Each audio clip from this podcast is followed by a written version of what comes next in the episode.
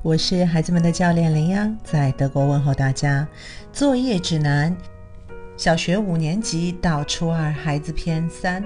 今天啊，我们还是要接着来讨论我们的学习策略。当然，学习的方法有很多种。我介绍的方法里呢，孩子们只要根据自己的实际情况，能尝试二三，最后啊，如果能有一二收为己用，那就再好不过了。在前一次的学习策略分享里，我们提到了做作业的最佳时间和正确的打开方式。今天要再来分享两点。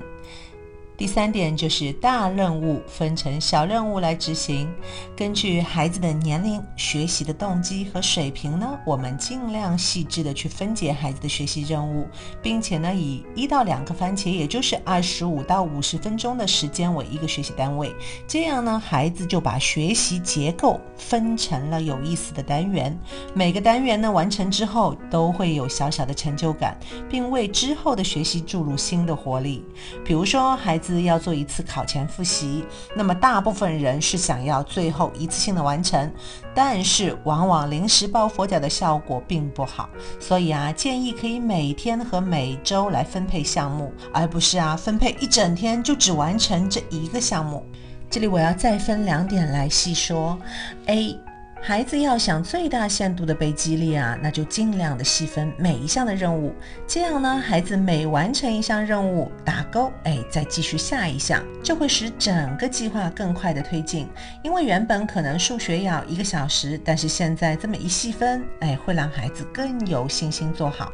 来个错误的笼统示范是一。数学作业二，语文作业三，英语作业四，各科阅读。那我们经过了细分以后，正确的示范是：一，数学口算一页；二，数学试卷一张；三，语文试卷错题订正。那按照这样子的细分，我们一项一项的排序做完打勾。B 要提的是，我们在安排做作业的顺序上面，建议是不同的学科和书写、朗读等不同的任务来交叉的进行。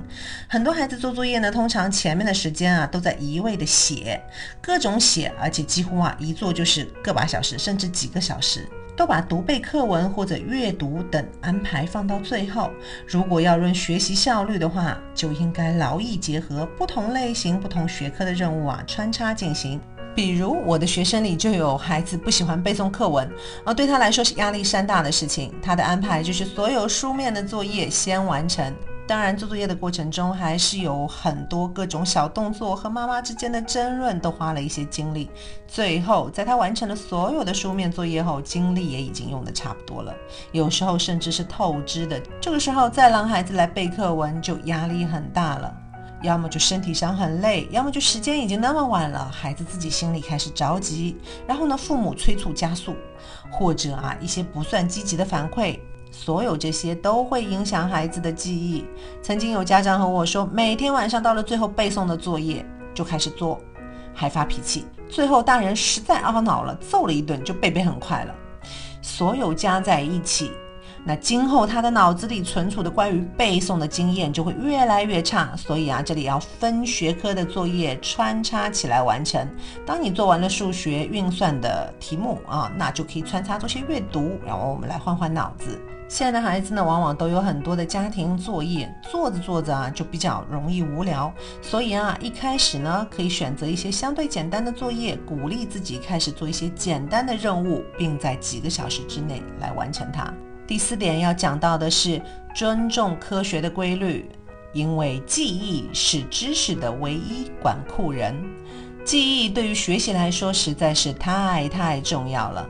当然，每个人的记忆力不同啊，但是这里其实也是有方法的。在记忆里呢，有根很有名的曲线，叫做艾宾浩斯遗忘曲线。要知道啊，我们刚刚背了记住的东西，二十分钟以后就只剩下百分之五十八点二，一个小时之后呢，只有百分之四十四点二。